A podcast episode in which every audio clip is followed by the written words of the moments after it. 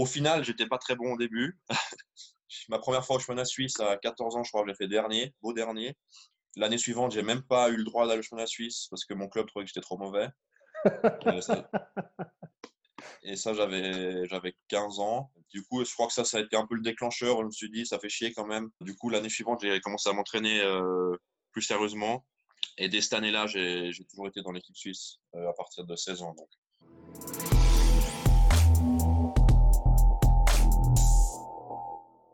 Bienvenue sur le podcast Upside Strength, la ressource numéro une pour toute chose fitness et performance en Suisse. Aujourd'hui, j'ai la chance de recevoir Barnabé Delars, membre de l'équipe suisse d'aviron depuis 10 ans. Barnabé est double champion du monde en catégorie U23, vice-champion du monde 2018, vainqueur de la Coupe du Monde en 2019 et est qualifié pour les Jeux Olympiques de Tokyo. Il détient le record suisse sur ergomètre du 2000 mètres et du 5000 mètres, ainsi que le record du monde catégorie 19-29 ans du semi-marathon. Parallèlement, Barnabé est étudiant en sciences du sport à Lausanne et s'intéresse particulièrement au sport de performance. Barnabé, merci d'avoir euh, pris le temps euh, pour cette conversation. Ben, pas de problème, merci de l'invitation. Euh, écoute, ça fait plaisir de te recevoir. déjà pour commencer, est-ce que tu peux nous dire quels sont tes records 2000, 5000 et 21 kills pour que tout le monde sache de quoi on parle? Ok, alors bah, 2000, c'est 5 minutes 42.8. Donc ça fait une moyenne, euh, qui, ça dit quelque chose, fait une moyenne de 1,25.7 je crois. Ouais, ouais. 5000, euh, c'est 15 minutes 18. Ok. Ça fait une moyenne de 1,31.8. Et puis le demi-marathon, bon, ça, faut savoir que c'est pas. On l'entraîne, enfin, on fait beaucoup d'entraînement d'endurance, mais on n'a jamais préparé un demi-marathon vraiment à fond spécifique disons, on fait souvent 20 kills ou plus euh, à l'entraînement, mais c'est plutôt à, plutôt basse intensité. Là, là je l'ai fait pendant le, semi-confinement euh, pour euh, un petit challenge perso. Et du coup, j'ai mis. enfin, c'était terrain inconnu, mais j'ai quand même fait un assez bon temps. J'ai fait une, une heure 9 ou juste en dessous d'une heure 9, je crois, ce qui fait une moyenne de 1,38. Est-ce que tu peux nous parler de ton parcours sportif? Donc, comment tu as découvert l'aviron? Et ensuite des balles sur ton parcours complet Ouais, alors ben parcours sportif, j'ai toujours fait pas mal de sport, euh, un peu touche à tout, mais j'étais pas vraiment bon dans quoi que ce soit. Euh, euh, mais j'ai fait pas mal, j'étais dans une école privée jusqu'à mes 10, 11 ans. Puis là, on avait pas mal de sports qu'on pouvait essayer. Donc, je faisais dans le cadre de l'école. je suis un peu essayé tout, enfin vraiment tout. Hein. Chaque année, j'essaie d'autres trucs, du judo, de la voile, du hockey, du, du basket, du karaté, enfin vraiment un peu de tout. Euh, j'ai toujours fait pas mal de ski aussi, mais ça, euh, comme euh, pour moi. Et puis bah, du foot aussi. Enfin voilà. Et après, j'ai déménagé à Lausanne et là, j'ai commencé le rugby justement à l'école de, rugby de Lausanne. que je salue d'ailleurs si, si, vous nous regardez. ça, j'avais, je dirais, 12 ans comme ça. J'ai fait du rugby de 12 à 15 ans, 14-15 ans. C'était vraiment cool, mais bah, à l'époque, donc c'était il y a une dizaine d'années, c'était en Suisse, c'est encore moins développé que maintenant. Il y avait pour les, euh, j'étais quoi, minime, je crois que ça s'appelait comme ça, euh, ou encore avant euh, les Benjamins, je crois. Il y avait vraiment rien de, d'organisé, il n'y avait pas de tournoi, il y avait donc c'était vraiment les entraînements une fois par semaine plus en été les matchs, enfin des petits matchs, c'était des, des, petits tournois, des mini tournois chaque week-end. Euh, du coup, j'ai eu envie de faire un peu plus de sport. Du coup, j'ai commencé, j'habitais près du lac, alors euh, je sais pas, un peu par hasard, j'ai, je, suis allé toquer euh, au club d'aviron et puis et puis j'ai commencé. Et puis au début, ben, c'était vraiment un peu en, complément au rugby. Et puis j'ai eu quelques petits résultats au niveau roman, mais enfin c'est rien du tout. Mais à, mon âge, ça me paraissait, ça me paraissait bien. Et T'avais quel âge à ce moment-là? Bah là, j'ai commencé à 13 ans l'aviron. Euh, ouais, 13 ans. Du coup, euh, ouais, j'ai voilà, assez vite progressé comme tout le monde, mais du coup, après, ben, après euh, un ou deux ans que j'ai pu faire en même temps l'aviron et le rugby, j'ai dû choisir et comme je voyais pas trop de, de débouchés dans le rugby, en tout cas, c'était super sympa et tout, mais voilà, je me suis dit que j'allais essayer l'aviron. Mais je suis toujours bien en contact avec pas mal de potes du rugby qui sont maintenant au Stade Lausanne. Et euh, je pense que quand j'aurai arrêté le sport d'élite, je vais sûrement y retourner pour, pour l'ambiance et pour toujours avoir un, sport. Quoi. Et puis, donc après l'aviron, au final, j'étais pas très bon au début. Ma première fois au chemin suisse à 14 ans, je crois que j'ai fait dernier, beau dernier. L'année suivante, j'ai même pas eu le droit d'aller au chemin suisse parce que mon club trouvait que j'étais trop mauvais. et ça, j'avais, j'avais 15 ans. du coup, je crois que ça, ça a été un peu le déclencheur. Je me suis dit, ça fait chier quand même. du coup, l'année suivante, j'ai commencé à m'entraîner plus sérieusement. Et, et dès cette année-là, j'ai toujours été dans l'équipe suisse à partir de 16 ans. Donc. à 16 ans, j'étais dans l'équipe suisse junior B, en guillemets. Il y a une petite compétition. Enfin, c'est un peu les championnats d'Europe junior B, si on veut, pour simplifier. J'ai fait ça. Là aussi, j'ai fait dernier, mais euh, j'étais pas encore junior en fait. Donc, j'avais une année de moins que la plupart des gens. Donc, c'était rien que le fait d'y aller, c'était bien. Et puis après, l'année suivante, là, j'étais junior. Je fais le championnat du monde junior. Deux années de suite. J'ai fait quatrième la première année, troisième la deuxième année. Euh, donc, ça, c'était en 2012. Et 2012, donc là, c'est là où j'ai fait ma première médaille euh, mondiale. Et c'est ça qui a fait le deuxième déclic, je dirais, où là, je me suis dit, euh, ah ben. Enfin, faut savoir qu'en fait, en Suisse, l'aviron, c'était, c'était un peu mort. Euh, entre les années 2000 et 2012, c'était un peu mort. Euh, il y a vraiment une grosse période, il n'y avait rien de. aucun résultat au niveau élite. Du coup, nous, les jeunes, on était un peu. personne ne savait que. Enfin, tout le monde disait qu'on n'avait aucune chance contre les grandes nations, en gros. Euh, mais moi, j'ai cru avec mon coéquipier de l'époque. Euh, euh, ouais, on a pris les choses en main et on s'est dit qu'on allait. il n'y avait pas de raison qu'on ne réussisse pas. Et donc, on a fait une médaille. Et puis là, c'est un peu. on était les, la première médaille, je dirais, de cette génération. Et puis, on a vu, ah ben, en fait, les petits Suisses, ils peuvent aussi battre des grosses nations. Et donc, je pense qu'à ce moment-là, j'ai eu le déclic et je me suis dit, je vais aller plus loin. Et après, là, ben, depuis, depuis 2000, euh, fin 2012, début 2013, je suis rentré dans l'équipe élite. Et euh, comme tu as dit, mes résultats, euh, deux fois champion du monde 23, Jeux olympiques à Rio. Et, et maintenant, maintenant, encore mieux avec les résultats que tu as dit juste avant. Quoi. Quelle a été la transition pour toi entre quand tu étais encore en club et ensuite en équipe suisse et ensuite, en, on va dire, dans le, dans le groupe élite? Les différences au niveau des, demandes, au niveau des horaires d'entraînement, euh, au niveau du travail que vous faites, peut-être aussi en dehors de l'eau. Est-ce que tu peux parler un peu de ces différences-là et de l'évolution euh, au travers de ton parcours? Bon alors, grosse différence du passage entre le passage du club à l'équipe élite. Il faut savoir que enfin, il y a beaucoup de rameurs qui passent de junior à moins de 23 et ensuite en élite. mais sauf que moi, j'ai bah, j'ai aussi fait le championnat du monde moins de 23, mais je m'entraînais avec l'équipe élite dès le début. Donc j'ai fait directement junior élite. Donc j'ai sauté un pas, entre guillemets. Euh, donc forcément, ça fait une grosse différence. Il euh, faut savoir aussi que dans mon club, mon entraîneur, il est vraiment, euh, il est vraiment bon. mais il n'a pas du tout la même philosophie que ce qui se fait à la fédération suisse, dans l'équipe suisse en fait. Tu peux parler un peu de ces différences-là au niveau de la philosophie et de la façon de, de, voir l'aviron et de programmer l'aviron et de le travailler? Ouais, bah, en gros, pour résumer ça le plus, le plus euh, concrètement possible, c'est mon entraîneur de club, il a une approche vraiment. Euh, bon, l'aviron, c'est un sport d'endurance, même si c'est que 6 minutes environ les courses. Mais ça veut dire que c'est euh, à peu près à 60 à 70% basé aérobie.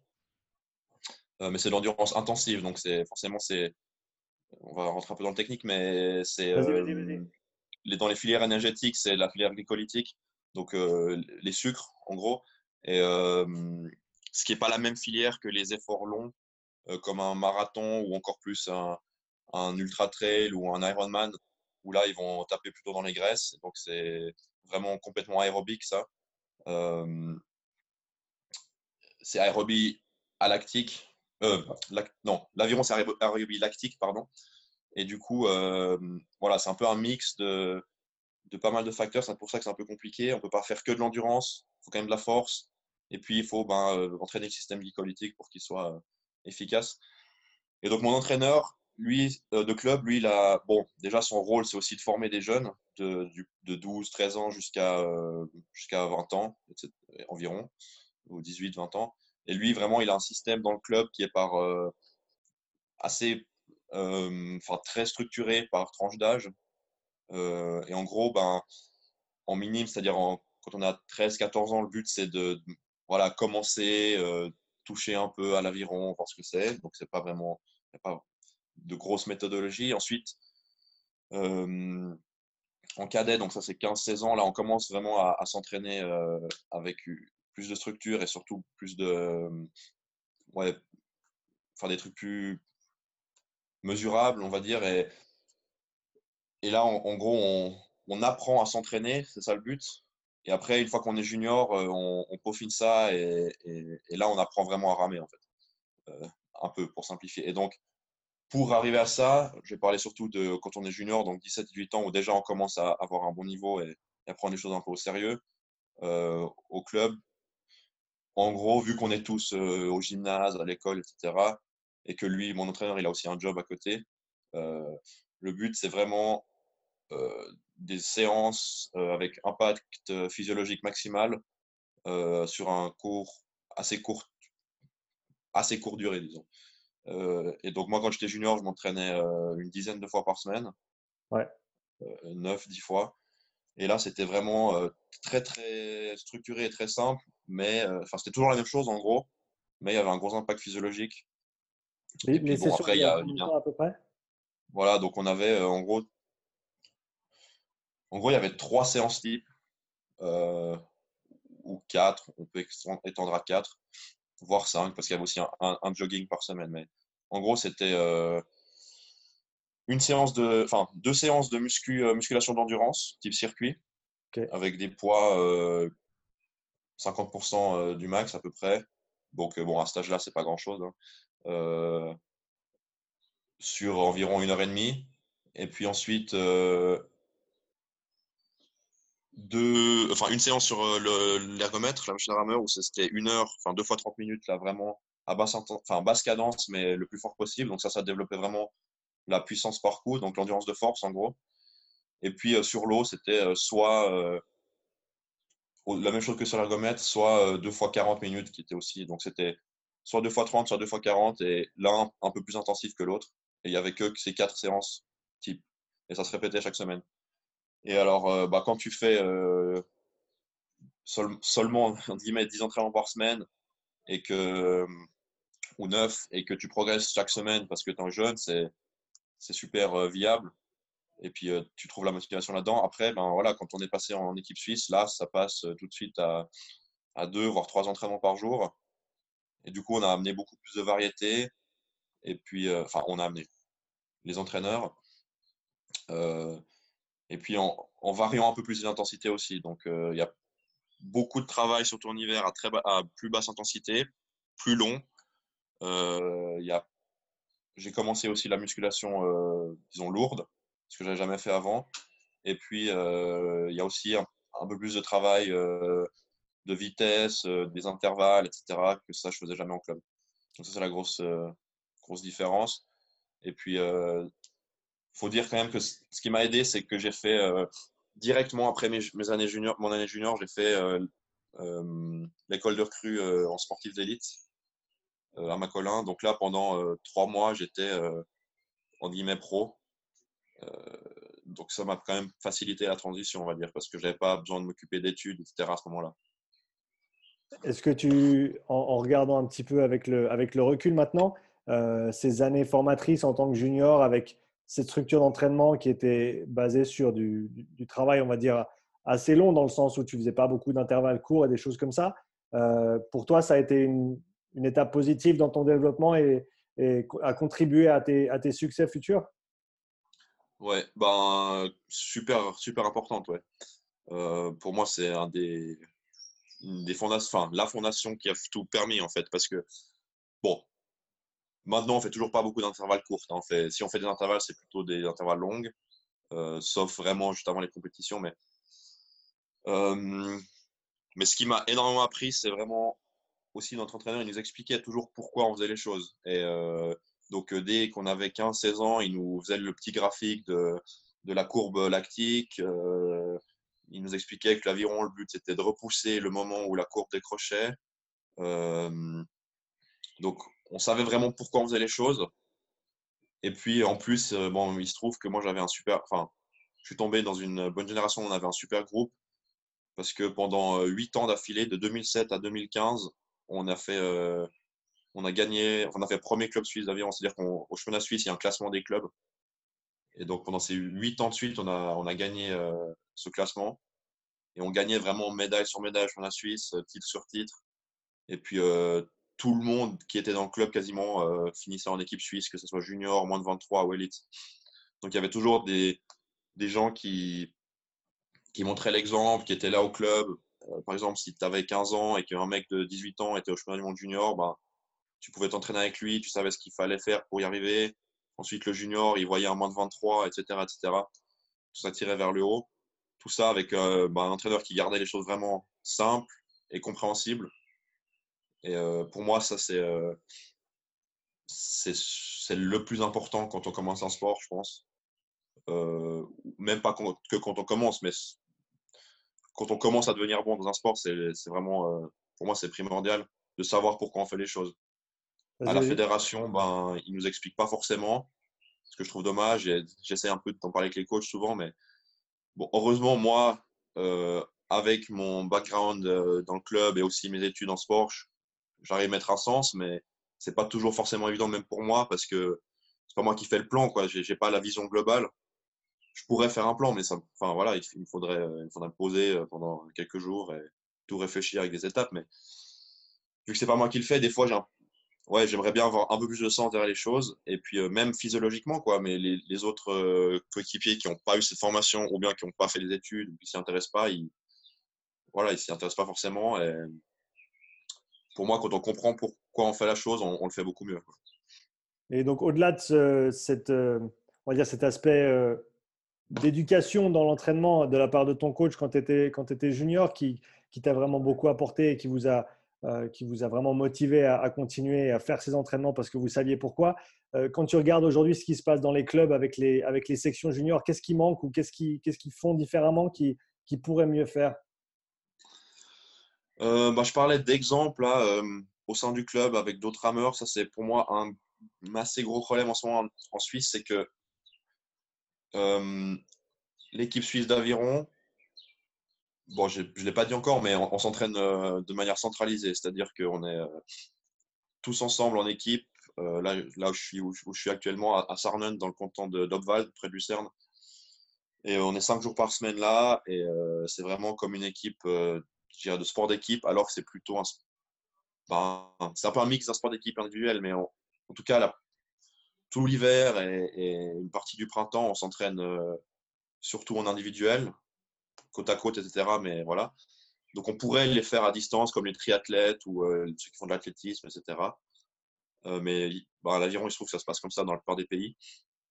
Et donc, à cause de ça, ça, s'est développé ces, ces 4 à 8 dernières années. Avant, c'était beaucoup moins comme ça. Et donc, à cause de ça,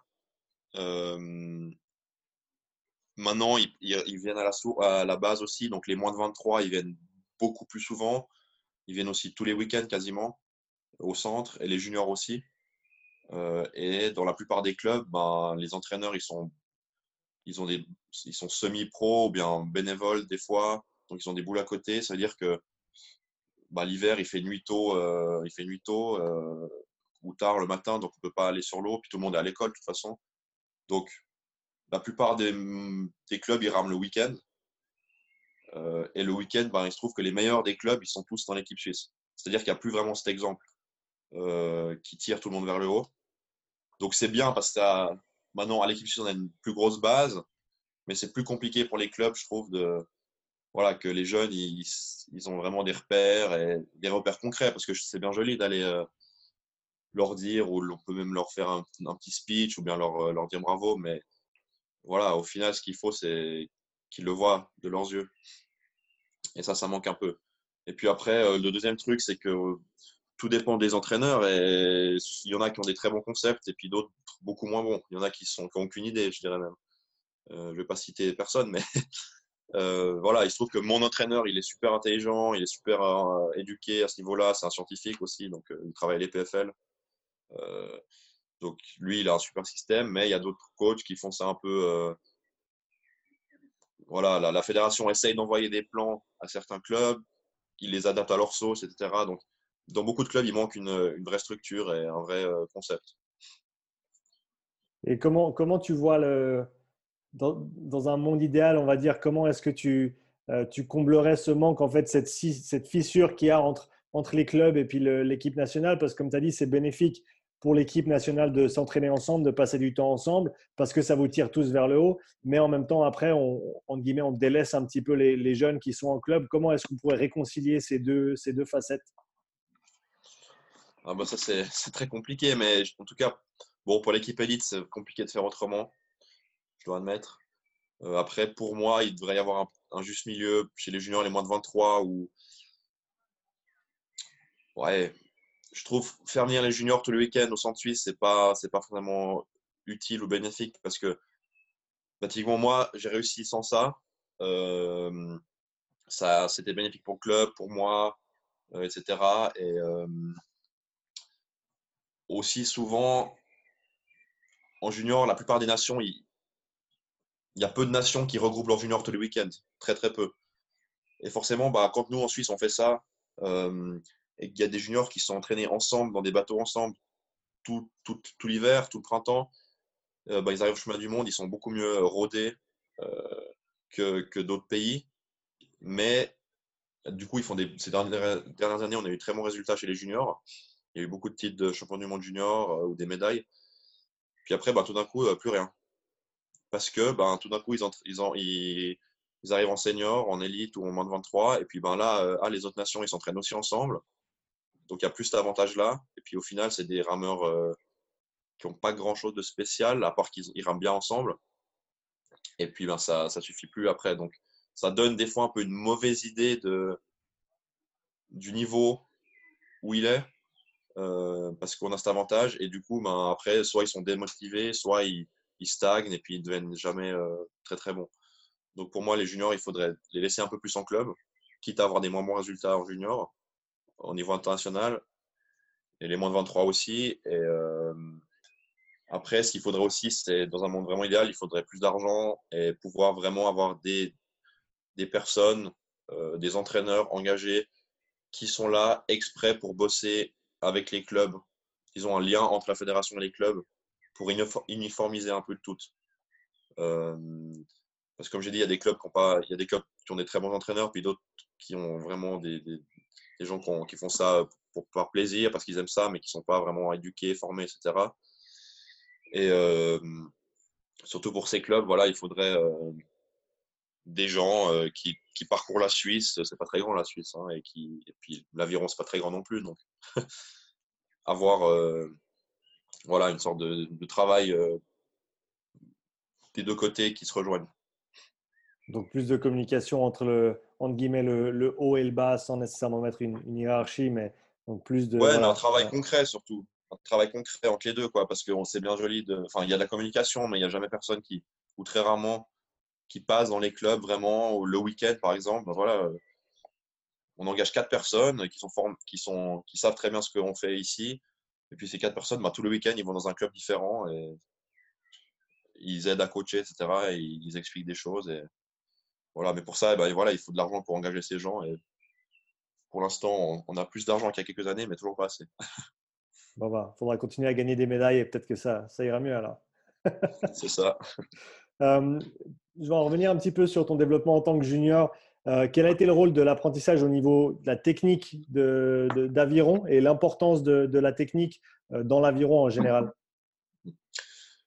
Bon, alors la technique, c'est souvent, euh, on ne se rend pas compte de l'extérieur, mais c'est super important. C'est vraiment des détails qu'on ne voit pas quand on n'a pas l'habitude, mais c'est.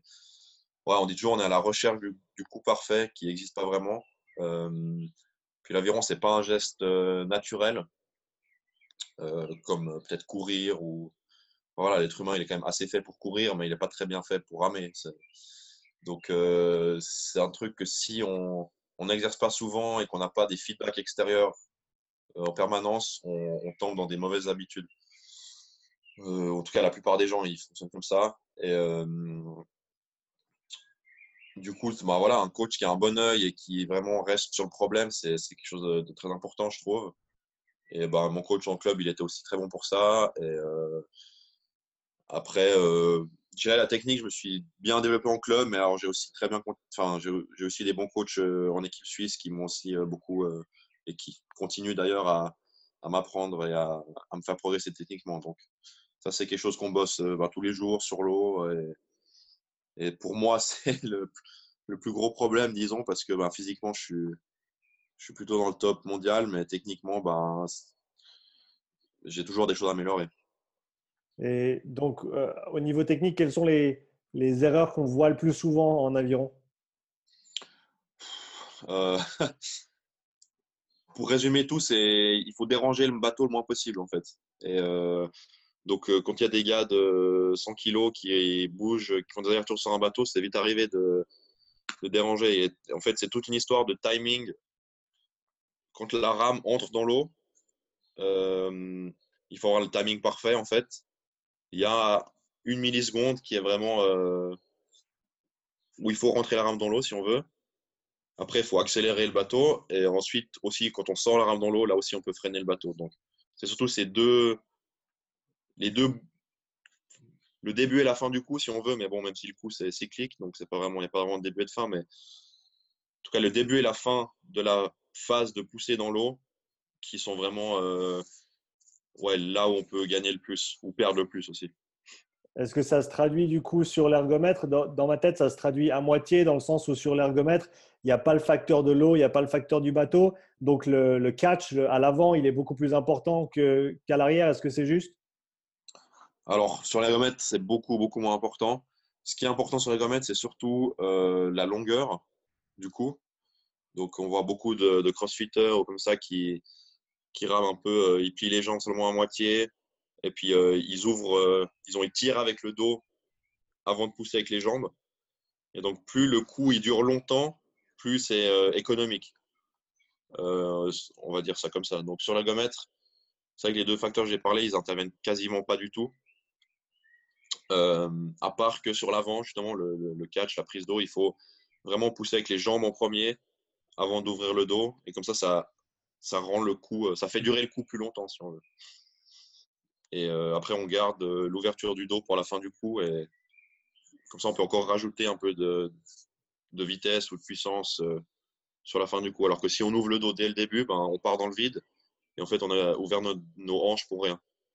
Ouais, donc c'est vraiment, on pousse et ensuite on finit avec le haut du corps plutôt que si on pense à tirer tout de suite, on se retrouve avec les bras qui cassent, les hanches qui ouvrent trop tôt. Et comme tu as dit, on, perd en efficacité et en longueur.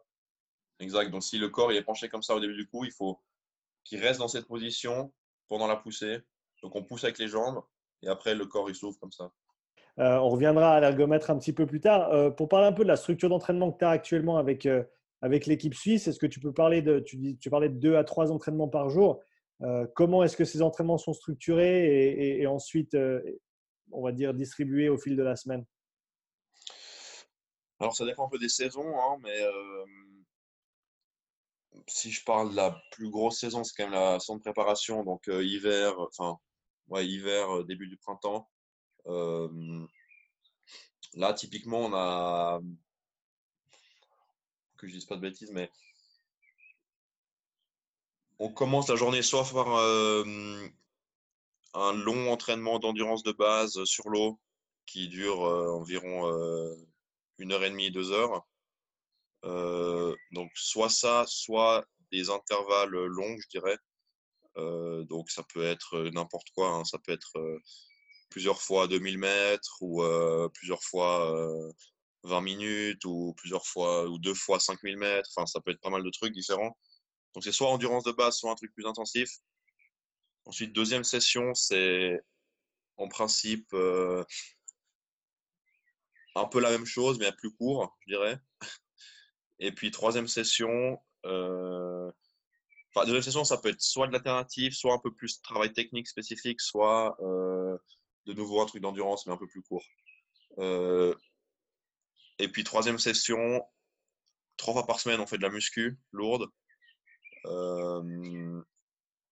Euh... Et puis, le reste du temps, c'est soit une session individualisée, suivant les faiblesses de chacun, soit de la prévention de blessures, soit quelque chose d'alternatif. Vélo, course à pied, ou même des fois en hiver, on fait des. Enfin, rarement, mais on fait des, des, des jeux d'équipe, du basket, comme ça, pour un peu de, de variation. Et puis après, quand on arrive plus vers les courses, alors bah, il y a un peu moins de volume, un peu plus d'intensité, un peu moins d'endurance de, base, et puis un peu plus de travail à vitesse de course. Et puis la muscu, elle devient un peu plus pareil, pareil, un peu moins de, de, volume, mais plus de un petit peu d'explosivité, même si on n'a pas vraiment besoin l'aviron, et puis peut-être un peu plus puissance, enfin genre moins de répétitions, plus de poids. Ok. Et en termes de proportionnalité par rapport au travail sur l'eau, travail sur ergomètre, travail de renforcement, ça se distribue à peu près comment sur une semaine? Euh, bah, Muscu, c'est quasiment toujours 3. Donc, euh, sur, euh, on va dire, entre 15 et 18 entraînements, ça fait voilà, entre 20 et, 15 L'eau, sur l'eau, ça reste quand même, même en hiver, ça reste de loin la plus grande partie. Je dirais, on a ouais, entre 6 et 10 entraînements sur l'eau par semaine. Donc c'est plus de la moitié. Euh, et puis euh, ergomètre, finalement on n'en fait pas tant, tant que ça. Ben, des fois ça nous arrive d'en faire pour remplacer euh, l'aviron quand, quand, le lac est déchaîné, il y a trop de vent ou comme ça. mais sinon de vraiment sessions prévues, on en a rarement plus que deux par semaine. Et puis alternatif, pareil, je dirais deux, deux, trois. Ça vous est arrivé de sortir sur le lac en pensant que ça allait aller et d'un coup, les éléments se sont retournés contre vous et, ce n'était pas une, chouette session? Euh, À Sarnon, c'est assez rare parce que c'est un petit lac, mais ça, nous arrivait. Ouais. À Lausanne, euh, je ne rentre plus à Lausanne, mais quand on était junior, euh, ça arrive deux, trois fois où on part direction Morges ou Vevey et puis d'un coup, il y a les feux de tempête qui se mettent à tourner et puis on, a, il y a une ou deux fois un bateau qui a coulé quoi, parce que les vagues elles se lèvent tellement vite qu'on n'a pas le temps de revenir au port. Ouais. Et ça se passe comment dans un cas comme ça quand tu as un, bateau qui se tourne et puis que tu es euh, un peu au milieu de nulle part ou en tout cas loin de, loin de ton port, tu fais quoi? Bon, Quand ça nous arrivait, euh, les deux fois, on a... il y en a deux, trois qui sont sautés à l'eau pour, pour pas que le bateau coule complètement dans l'eau, pour le surélever un peu. Après, euh, bon, on n'est jamais à, moins de, à plus de 300 mètres du bord. Donc euh, après, on, soit le coach euh, est là et, tire le bateau au bord, soit on se débrouille pour ramener au bord et puis ben, on l'a sorti et puis on, l'a porté jusqu'au club. ça fait une, si vraiment, il est trop, Si vraiment il est trop trop loin, on peut toujours venir le chercher en remorque. Je vous parle un petit peu de, de l'équipe suisse maintenant avec laquelle tu évolues. Donc, en termes de, de dynamique entre les, les, les différents athlètes, euh, si tu peux parler un peu des événements principaux dans, dans l'aviron, les, différents bateaux euh, avec qui tu travailles, etc. Alors, catégorie olympique, il y en a 14, hommes et femmes confondus. Ouais. Donc 7, euh, 7 et 7. c'est un peu compliqué. Donc, mais en gros, il y, a, alors, il y a deux grandes catégories à l'aviron. C'est avec une rame chacun ou deux rames chacun. Ouais. Donc deux rames, on appelle ça la couple, et puis une rame, on appelle ça la pointe. Et euh, donc en couple, deux rames, il y a du skiff, donc tout seul, du double à deux et du 4, à 4. Et euh, en pointe, évidemment, il n'y a pas tout seul, sinon on irait en rond. Euh, mais il y a donc A2, A4 et A8. Donc en tout, il y a tout seul, A2 couple et pointe, A4 couple et pointe et A8 seulement pointe. Ça, ça fait 6. Et puis, il y a encore euh, une catégorie poids léger qui est bientôt en, qui est en voie d'extinction. Euh, et ça, c'est donc pour les hommes, c'est en dessous de 70 kg. Pour les femmes, c'est en dessous de 57. Euh, donc voilà, moi, avec mes 100 kg, je suis... ça ne s'est jamais posé la question si je vais faire poids léger. Mais bon, la plupart des rameurs, ils sont entre 90 et 100 kg. Donc pour voir la différence avec les poids légers, c'est quand même un gros écart. Euh, et puis comme c'est un sport, c'est sur l'eau, donc c'est porté, donc c'est pas euh, le poids freine beaucoup moins qu'à la course, à pied ou au cyclisme. donc, avoir plus de puissance, plus de masse, donc plus de puissance, c'est quand même un gros avantage plutôt que d'être léger. Disons que la puissance par kilo est, beaucoup moins importante que, la puissance pure, on va dire. Euh, et donc, poids léger, il y a euh, le double, donc à deux, avec deux rames chacun. Euh, et jusqu'en 2016, il y avait à 4 avec une rame chacun aussi, une rame chacun. Donc il y avait deux catégories. Maintenant, ils ont enlevé une, il n'y en a plus qu'une. Et puis après Tokyo, normalement, ils vont aussi enlever celle-là. Comme ça sera plus simple. Donc voilà, ça c'est les catégories de bateaux. Euh, moi, à Rio, donc euh, aux Jeux Olympiques de Rio, j'étais à 4 avec deux rames. Et puis euh, à Tokyo, 2021 maintenant, je suis qualifié à 2. Et j'ai fait en fait toute l'Olympiade toute l'Olympiade de Rio à 4 et toute l'Olympiade de, Tokyo à 2.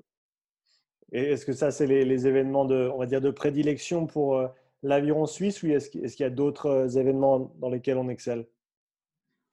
Les bateaux Ouais. Tu dis euh, La Suisse, il n'y a pas vraiment de tradition de bateau. Euh, ça dépend vraiment de, du groupe actuel, de qui est là, à quel moment. Et, euh, non, il y a vraiment eu des médailles un peu partout au fil des années. C'est assez flexible de passer d'un bateau à l'autre ou il y a quand même des composantes techniques assez, assez distinctes? Alors, si on, si on reste dans la même catégorie, c'est-à-dire deux rames ou une rame, c'est assez facile. Euh, ça demande quand même un petit temps, mais c'est vraiment euh, minime. Et puis, euh, par contre, si on passe d'une catégorie à l'autre, enfin, de une rame à deux rames ou deux rames à une rame, là, ça, ça reste le même sport. Hein, et il y a plein de gens qui le font, mais ça demande quand même quelques mois d'adaptation.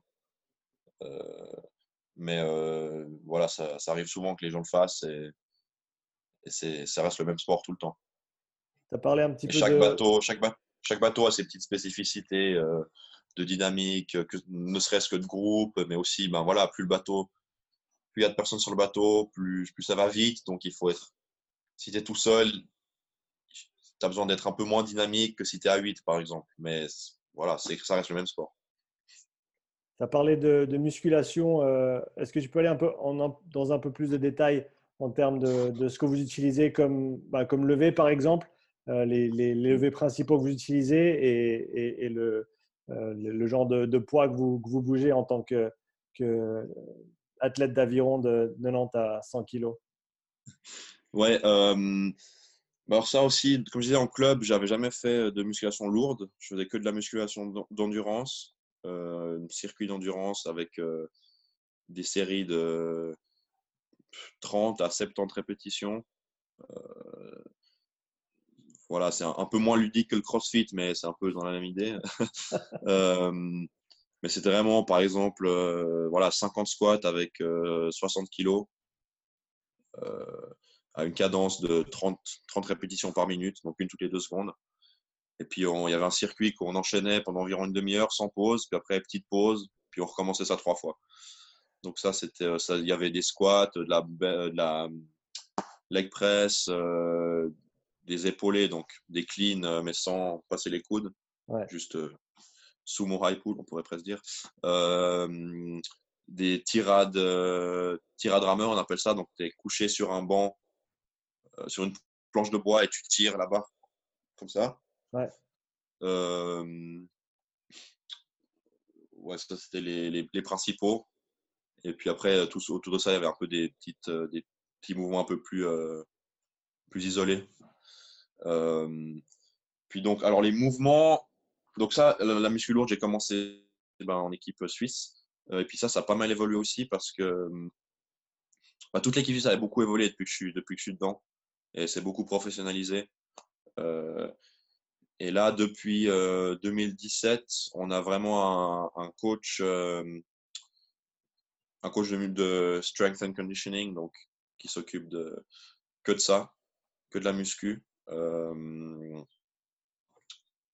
qui lui s'occupe des juniors, des moins de 23, des élites, euh, et qui programme tout et qui est là sur place euh, pour nous, coacher, nous aider, etc.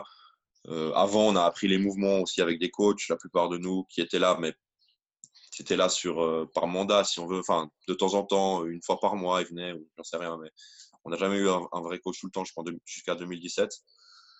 Il est anglais d'ailleurs. Il a travaillé aussi avec l'équipe de, de, rugby d'Angleterre. il a travaillé avec l'équipe de boxe d'Angleterre, Anthony Joshua.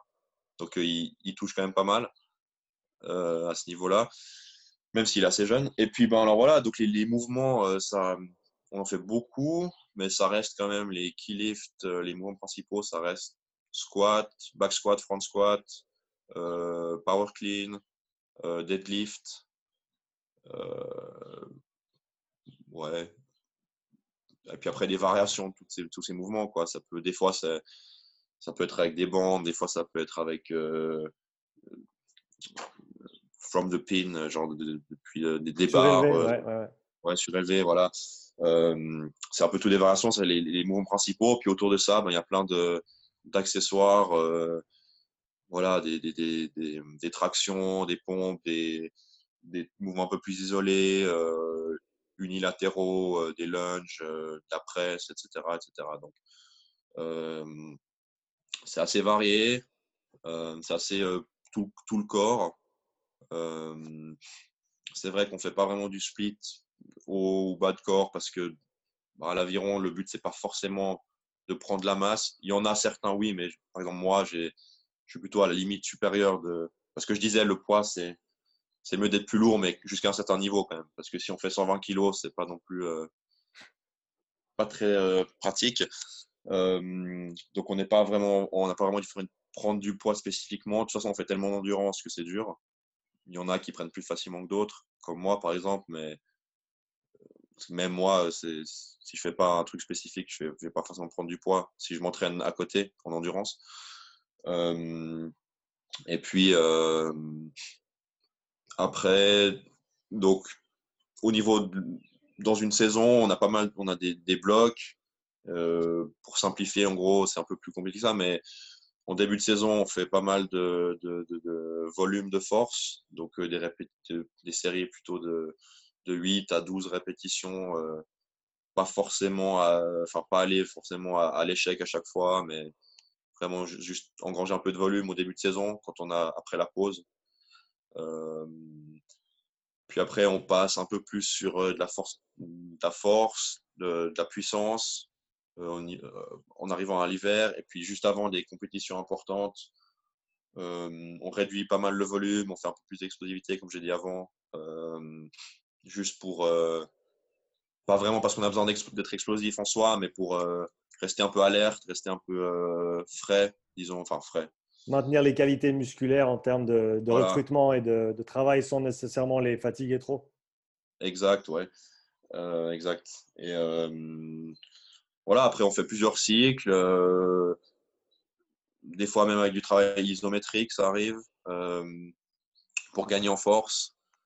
Et euh, pour essayer de, ouais, de, sur, sur, quelques cycles dans la saison, ben, d'arriver un pic assez, assez bon. Et puis, alors, tu demandais les poids.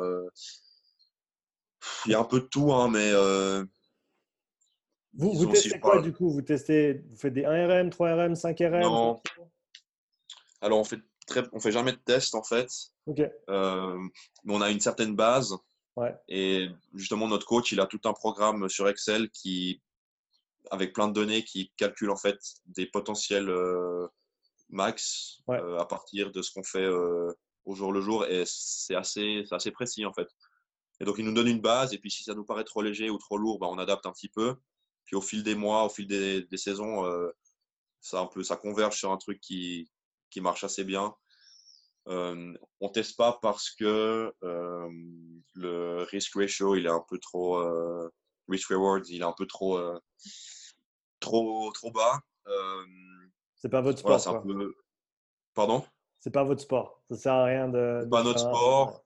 C'est pas notre sport. Déjà, ça nous prendrait quelques entraînements qu'on pourrait pas utiliser pour s'entraîner. Et puis en plus, ben voilà, faire une rep max de deadlift quand on n'a pas une technique parfaite, c'est un peu dangereux. Squat, c'est la même chose. Et euh, au final, euh, ça nous arrive faire des séries de 2, mais on va jamais en dessous de 2 ou 3. Et euh, donc on fait jamais du. Enfin, fait rarement du, la grosse, grosse charge. Enfin, oui, grosse pour nous, mais par rapport à d'autres sports de force, c'est pas gros. Et voilà, donc moi, par exemple, mes max, je dois être autour de, de 100, pour me prendre deadlift, 190, 180, des squats 150, 160, euh, power clean 125, euh, voilà, des trucs comme ça. Donc c'est, ont pour une personne euh, qui ne fait pas de sport, c'est beaucoup, mais pour quelqu'un qui fait un sport de force, c'est pas, pour quelqu'un de 100 kilos, c'est pas, c'est pas, c'est pas fou, quoi. Tu parlais du fait que vous ne testez pas nécessairement tout ce qui est des, des levées de force, etc. Mais quel test vous faites en, aviron? Vous avez certainement des, peut-être, je sais pas, un 2000 sur ergo, un, un, 30 minutes sur ergo ou des, des tests euh, avec peut-être un gas exchange test avec le masque pour, euh, pour tout ce qui est euh, des tests un petit peu plus, on dira, poussés au niveau physiologique. C'est quoi le panel de tests que vous utilisez? Alors, le, gros test, le principal, c'est 2000 mètres sur l'ergo, parce que 2000 mètres, c'est notre distance de course, la distance olympique, la seule qui existe. et ça, c'est vraiment, voilà, ça, c'est un truc important qu'on fait environ trois fois par année. Il y a même des championnats suisses dessus. Euh, des championnats du monde que j'ai fait aussi pour la, une seule fois, mais chaque année on fait les championnats suisses. Et puis en principe, il y en a un au, au, milieu d'hiver, euh, un en championnat suisse qui est donc euh, en janvier, et puis un aux sélections finales qui sont au début de printemps, mars-avril, ça dépend des années. Et ça, c'est vraiment un truc qu'on se prépare spécifiquement dessus, je dirais. Enfin, plus ou moins spécifiquement, disons, on essaie de, ouais, quand même d'être bien prêt, de, de, taper un petit peu. Et puis, euh, ça c'est le gros. Après, des fois, une fois par année, on fait un test 5000 en début de saison, ça plutôt en automne, donc octobre-novembre. Test 5000 parce que c'est un peu moins violent, euh, c'est un peu plus long. Et donc, euh, on est un peu moins fit, spécifique course, mais on fait plus de volume à ce moment-là. Donc, donc c'est un bon moment pour tester ça. Ça donne quand même une bonne idée de notre forme ça, c'est les, tests principaux à l'aviron, principaux à l'aviron, pardon, pour lesquels on se prépare. Puis, il y en a un autre qu'on fait, c'est le test de puissance critique. mais on le fait, du coup, on fait la même journée ou sur deux jours, je ne m'en rappelle plus. Non, je parle la même journée. Ouais, la même journée, on fait. D'abord, on commence par euh, un coup max, donc le, plus fort qu'on peut faire sur 5 coups. Donc euh, sprint complet, enfin puissance pure, pardon. Euh, ensuite, donc ça c'est pour savoir notre peak power, notre puissance peak. ensuite, un test 3 minutes. Donc ça c'est pour le, savoir la, réserve anaérobie. Et puis un test 12 minutes. les trois la même journée avec les deux premiers, on les fait assez vite l'un après l'autre. Et puis le dernier, on le fait plus tard dans l'après-midi. Et puis bah, ça, ça nous donne justement une courbe comme ça, une courbe de puissance euh, en fonction de puissance euh, sur le temps. Et euh, ça détermine, ça détermine assez bien ce qu'on peut faire sur justement 2000 mètres qui est la licence de course, mais du coup aussi sur voilà, nos zones d'entraînement, nos, notre euh, puissance critique, donc euh, ce qu'on peut tenir euh, théoriquement sur une heure, des trucs comme ça. Et là-dessus, on se base beaucoup là-dessus pour faire justement nos zones, nos zones d'entraînement. et, voilà. et ça, c'est ce qu'on a fait ces dernières années et ça marche assez bien. C'est ce qui est le plus pratique en final parce qu'on est quand même une, une 15 vingtaine, on peut pas non plus prendre du lactate à tout le monde à chaque entraînement. Euh, le VO2 max euh, avec des ondes gazeuses, c'est, c'est cher, c'est compliqué, il faut aller en laboratoire. Euh, puis au final, c'est pas beaucoup, c'est pas beaucoup plus précis que, que ce qu'on fait là. Au final, le VO2 max à votre niveau, il est, enfin, c'est pas, c'est corrélé jusqu'à un certain point avec la performance, mais au-delà d'un certain point, bah, notamment à votre niveau, au niveau élite, le VO2 max, à un moment donné, il n'avance pas nécessairement, mais ça ne veut pas dire que vous vous avancez pas en performance. Donc, il est peut-être pas nécessairement aussi important à votre niveau, quoi. C'est ça. Puis surtout, bah, l'aviron, c'est spécial parce que notre distance de course, c'est quasiment un test VO2 max en fait. 6 minutes, c'est à peu près euh, le, le, temps qu'on peut tenir sa VO2 max en principe. Donc, euh, ça donne quand même une assez bonne. Enfin, voilà, si je, prends un sport n'importe quel, un sport co ou bien, ou bien du cyclisme, ils vont jamais faire, enfin, six minutes, ça fait pas partie intégrante de leur programme. Donc, ça fait peut-être plus de sens de faire un test VO2 max. mais pour nous, ça fait pas énormément de sens puisqu'on a déjà des bonnes données avec notre distance de course. donc voilà, ça c'est les tests qu'on fait. Donc c'est pas très scientifique, mais mais l'histoire, les, les, trois tests là pour le, la, puissance critique, ça marche assez bien. Et d'ailleurs avec ça, les deux dernières années, ils sont amusés à calculer. ça, a prédit nos scores sur 2000 mètres à genre 3 dixièmes près pour toute l'équipe. Donc c'est assez, assez, intéressant à voir. Ouais, quelle est la, corrélation ou le transfert d'un d'un 2000 mètres sur ergo sur ensuite le, bateau? À ce niveau-là Est-ce que c'est, j'imagine, c'est pas du tout aussi proche que, le 3 dixièmes, mais en plus il y a les, conditions externes de, de l'eau. Mais est-ce qu'il y a une grosse corrélation, on va dire, sur le score que tu fais sur 2000 et ensuite le, ce que tu vas faire sur le bateau ensuite? Ah, C'est une question compliquée ça, mais euh, en gros, bon déjà chaque bateau, si on parle de temps pur, euh, non, il n'y a pas de corrélation parce que chaque bateau est différent, les conditions sont tout le temps différentes. Euh, voilà, tu ne peux pas prédire un temps sur l'eau en fonction d'un temps sur ergomètre. Euh, parce que ben voilà, en skiff, donc tout seul, on va mettre environ 7 minutes pour une course, peut-être un peu en dessous, 6 minutes 50, 40.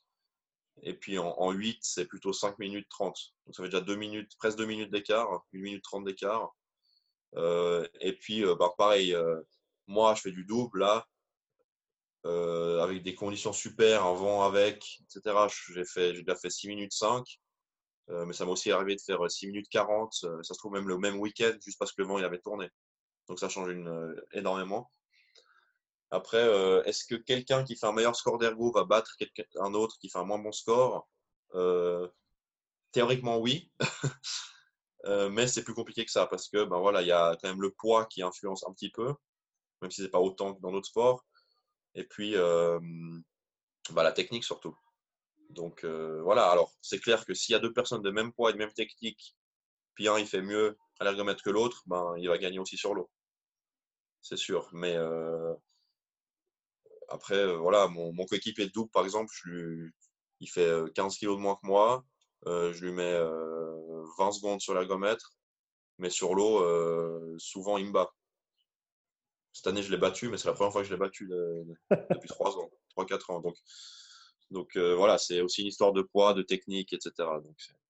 Mais voilà, après, l'ergomètre, ça, ça, comme je dis, c'est un test qui, qui mesure notre niveau de fitness, notre forme. Et on a besoin de beaucoup de très fit pour faire l'aviron. Et après, ben, il faut en plus euh, la technique. Donc, c'est quand même un indicateur important. il y a beaucoup de gens qui regardent ça. Et tout le monde, euh, c'est quelque chose d'important à l'aviron. Euh, je voulais passer ensuite sur la, préparation mentale et son rôle dans, dans l'aviron. Avant ça, je voulais juste te demander, tu, tu, manges à peu près combien de calories par jour avec le volume d'entraînement que tu fais? Environ, j'ai jamais vraiment calculé officiellement, mais entre 5 et 7 000, je dirais. Et au niveau proportionnalité, euh, vous regardez ça ou pas du tout? Vous travaillez avec des nutritionnistes ou, ou c'est assez ouvert comme, euh, euh, dans, le sens où vous mangez ce, dont vous avez besoin sans nécessairement trop de structure? Alors c'est très personnel. Il y en a qui travaillent avec des nutritionnistes et puis d'autres pas. évidemment, pour les poids légers, ben, la plupart, ils ont des nutritionnistes parce que c'est plus important, parce qu'ils doivent perdre du poids. et puis, ben, voilà, comme tout euh, sport à catégorie de poids. Puis les poids lourds, ben, ça, enfin, poids lourds, open, euh, c'est libre. Il y a vraiment tout le monde qui fait euh, un peu à sa sauce.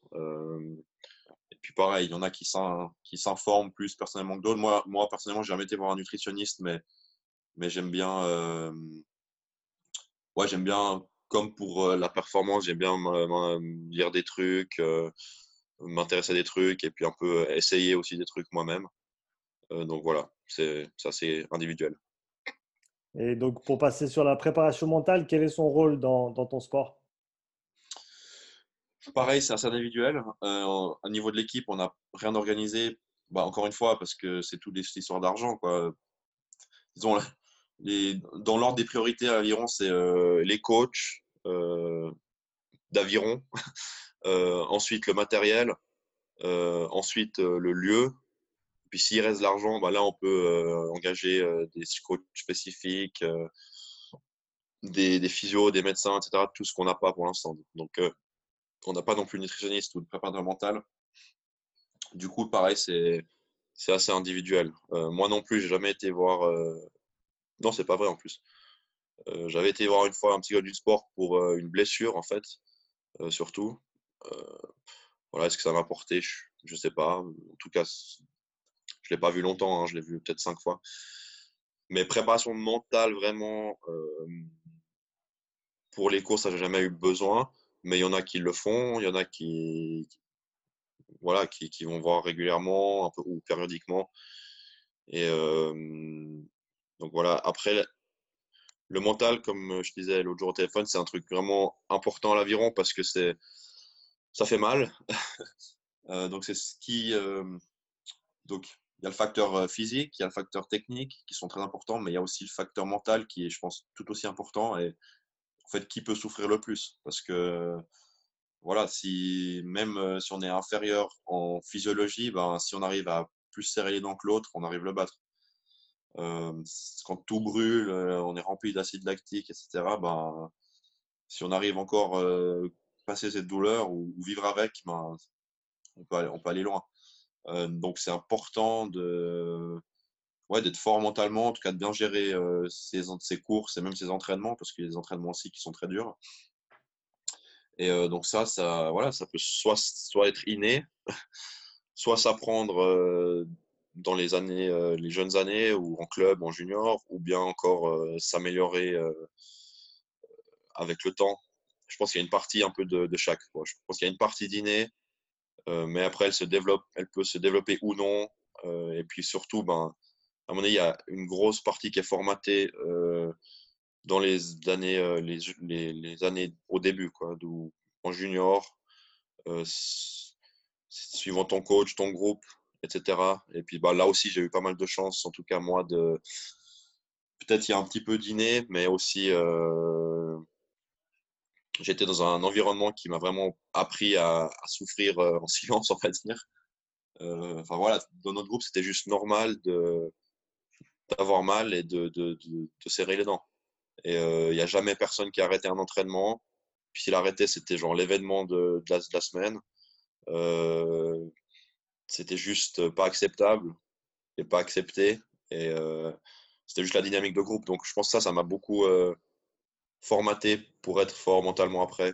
Avec, euh, bon, après aussi un peu le, le caractère, etc. Mais, mais voilà. Et bah, ceux qui n'ont pas cette chance, ça peut venir plus tard ou ça peut se travailler avec euh, divers euh, moyens.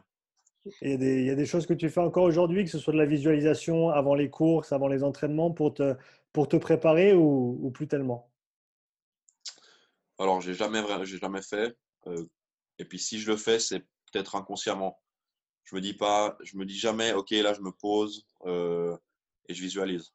Mais c'est clair que ça m'arrive de visualiser ou, de, je me surprends à visualiser ou je sais pas, euh, je vais euh, faire un sauna et puis tout d'un coup je pense à ma course et puis euh, je vais un peu, enfin ça, ça m'arrive, mais c'est rarement vraiment ou jamais conscient ou je prends du temps pour ça exprès. Ça non, après bon tout le monde a son petit rituel ou, plus ou moins compliqué. Moi, avant les courses, ben voilà, je fais mon échauffement à, au, sol, puis ben, j'écoute de la musique et c'est à peu près tout. ouais, la musique, c'est mon, mon, rituel principal. Et après, euh, juste pour me mettre dans le bon état d'esprit. quoi. T'écoutes quoi comme musique, du coup? Ça dépend un peu.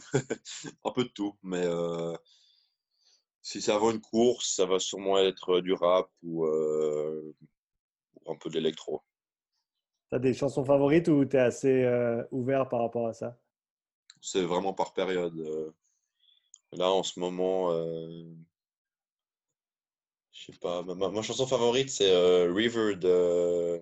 Je sais même plus de qui, mais c'était dans, euh, dans Suits, la, la, série. Mais ça, c'est un, un, truc euh, tout tranquille, genre un peu jazzy.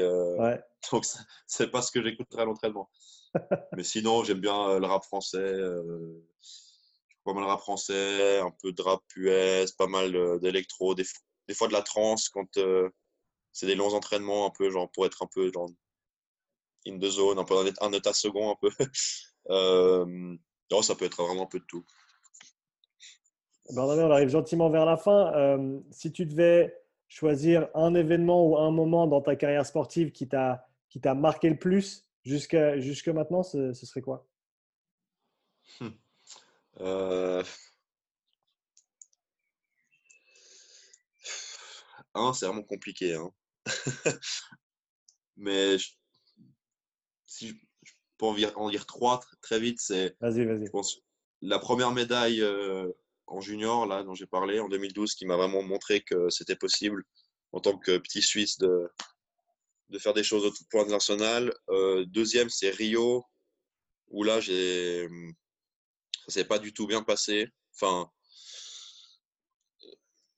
si on veut, on était les petits jeunes qui arrivions cette Olympiade-là. Euh, moi, à Rio, j'avais 22 ans seulement. C'est un sport d'endurance quand même, donc euh, normalement, on est plutôt au top entre 26 et 30. Euh, puis mes coéquipiers, ils, pas, ils avaient une année plus que moi environ. Donc, on, avait fait, on avait super bien progressé et tout, mais l'année de Rio, je me suis blessé pendant très longtemps, pendant trois mois, au dos. du coup, j'ai pas, pas, presque pas pu ramer. On, arrive à Rio, on avait des, super bons entraînements et des entraînements beaucoup moins bien. Et du coup, ben, cette inconstance, ça a fait que au moment où il fallait faire une bonne course pour se qualifier en finale, on n'a pas réussi. Après, on s'est retrouvé dans la finale B, la petite finale. On a fait, puis celle-là, on l'a gagnée euh, facile. Euh, donc ça montre qu'on aurait eu le niveau pour faire mieux, mais voilà, on n'avait pas la, constance. Et ça, ça m'a vraiment euh, motivé à, continuer encore un cycle, en tout cas, et, vraiment vouloir faire des médailles et, ben, gentiment après gagner les Jeux. Euh, et puis le troisième, c'est en 2018 où on a fait notre première médaille euh, en élite cette fois au chemin du monde, euh, vice-champion du monde. Et là, ben, pareil, c'était, ça faisait longtemps que je croyais en, moi et en nous et au fond de moi, je savais qu'on on pouvait le faire, faire une médaille au niveau élite parce que ben voilà, faire une médaille au niveau junior et moins de 23, c'est une autre dimension que élite quand même.